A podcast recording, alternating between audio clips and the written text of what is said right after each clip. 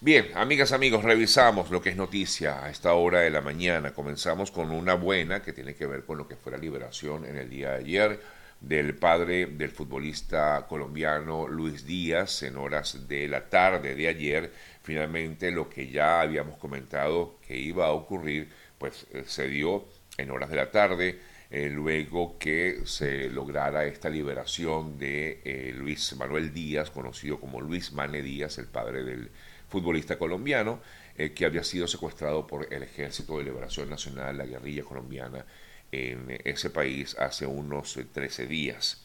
Por otro lado, bueno, fue recibido posteriormente por los por familiares y amigos en su zona, en la zona donde vivía, en Barrancas, en el pueblo de La Guajira, donde habitaba este eh, ciudadano. Por otra parte, el gobierno de Colombia manifestó una preocupación muy grande acerca de lo que ha significado esta situación que definitivamente ha puesto en jaque la llamada paz total en Colombia que ha venido propagando el gobierno del presidente Gustavo Petro.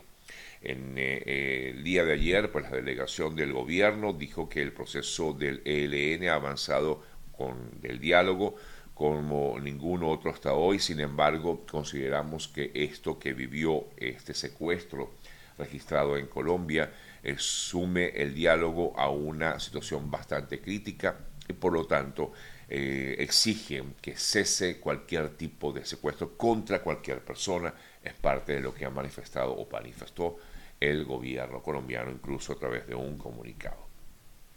Me voy a España. Ayer se dio también una situación bastante delicada en contra de uno político, el político Alex Vidal Cuadras, quien fuera vicepresidente del Parlamento Europeo por el Partido Popular y también uno de los fundadores del eh, partido Vox. Em, recibió, eh, lamentablemente, fue víctima de un atentado esta persona de 78 años de edad en una calle de Madrid eh, por una persona que huyó en una motocicleta y que es buscado por la policía.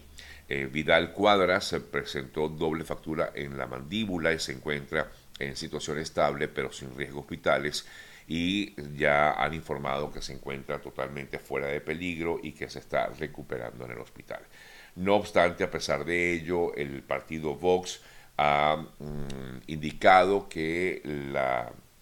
o mejor dicho, eh, afirman que las investigaciones giran en torno a una posible vinculación de, esta, de este ciudadano, eh, fundador de Vox, con el régimen iraní. O sea, el, atentado habría sido supuestamente orquestado eh, o tendría vinculación con el régimen iraní,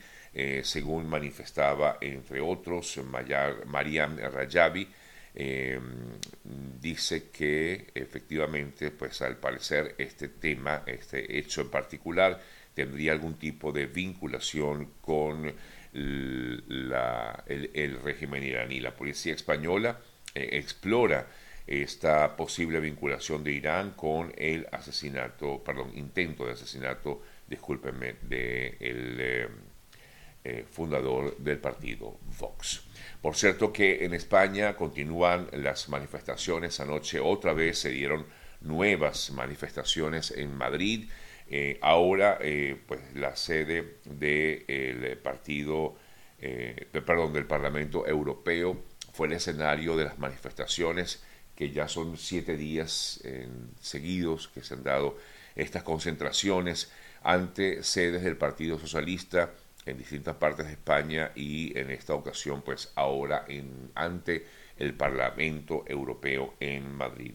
Estamos hablando de por lo menos mil personas que se concentraron ante la sede del Parlamento en el día en que justamente se firmó este acuerdo al que llegaron el Partido Socialista Obrero Español y la formación independentista catalana eh, Junts y que permite o le permite al presidente del gobierno español formar gobierno en ese país. Los participantes aseguraban que era necesaria, necesario, los participantes de la manifestación eh, exigen la detención de la amnistía, que fue lo que logró esta, eh, esta, este encuentro o esta negociación entre el Partido Socialista Obrero Español y el partido eh, o la formación catalana Junts. Y, bueno, por supuesto, continúan exigiendo, entre otras cosas, el, la salida del mm, presidente del gobierno español, Pedro Sánchez. No quieren que sea reelecto en ese país, es parte de las exigencias de quienes han hecho estas manifestaciones en España. Me voy a Ecuador porque ayer soltó, eh, saltó, mejor dicho, una información que alarmó a la migración venezolana que vive en Ecuador, ya que había, se había propuesto en teoría un corredor humanitario para que venezolanos que pudieran ser expulsados de Perú eh, eh, se había supuestamente acordado un corredor humanitario eh, que permitiría la salida de estas personas, pero que había que lograr un acuerdo con Colombia. Sin embargo, el gobierno ecuatoriano dio marcha atrás a esta propuesta de crear junto con Colombia este corredor humanitario para aquellas personas que han sido expulsadas de Perú eh, finalmente pues tuvieran la oportunidad de llegar hasta Colombia la viceministra de Seguridad Ciudadana de Ecuador, luego de que el ministro Juan Zapata anunciara horas antes que propondría al ministro de Defensa de Colombia eh, crear este corredor humanitario, que esto fue totalmente descartado. Esta preocupación ante la culminación justamente del día de hoy de un plazo planteado por el gobierno de Perú para que las personas extranjeras, básicamente venezolanos, se puedan regularizar eh, y por ello han advertido también a las autoridades peruanas de la posibilidad de expulsar a quienes después de esa fecha no se eh, registren o no se regularicen. La ministra o la viceministra eh, comentó, rectificó el ministro, el ministro Zapata comentó en horas de la mañana del día de ayer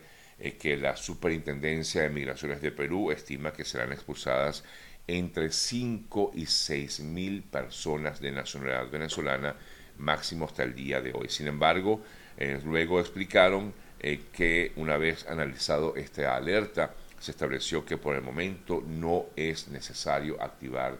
estos corredores. La viceministra destacó que esta alternativa no está entre las soluciones a este flujo migratorio importante que continúa allí en, eh, Perú eh, y que pudiera darse en las próximas horas. Repito, estamos hablando de que pudieran ser expulsadas entre 5 y 6 mil personas, por lo menos estimaciones que han hecho tanto el gobierno peruano como el gobierno de Ecuador, que es la razón por la cual han exigido este, o han pedido en un principio, ahora se echa para atrás, este corredor humanitario.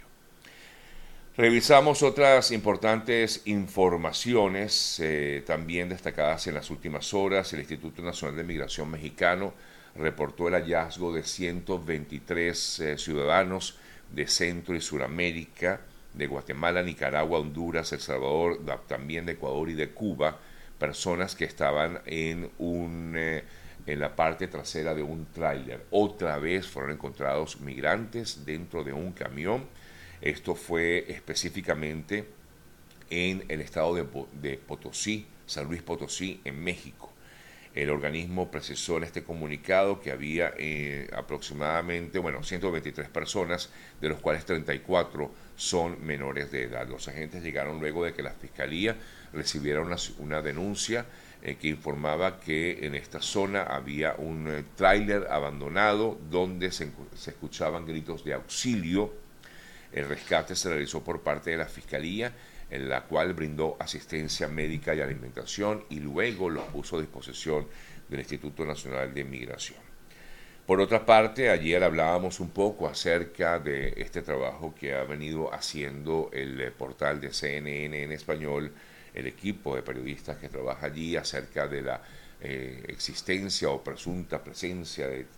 ciudadanos del tren de Aragua en Estados Unidos y hoy justamente también vuelve a, publicar otro trabajo de investigación hablando un poco más acerca de, de estas personas que, por cierto, como ya comentábamos ayer, 38 habrían sido detenidos durante el año 2023 en la frontera sur de Estados Unidos y con miras a ser deportados de ese país. Algunos de ellos habrían sido ya deportados de la nación estadounidense.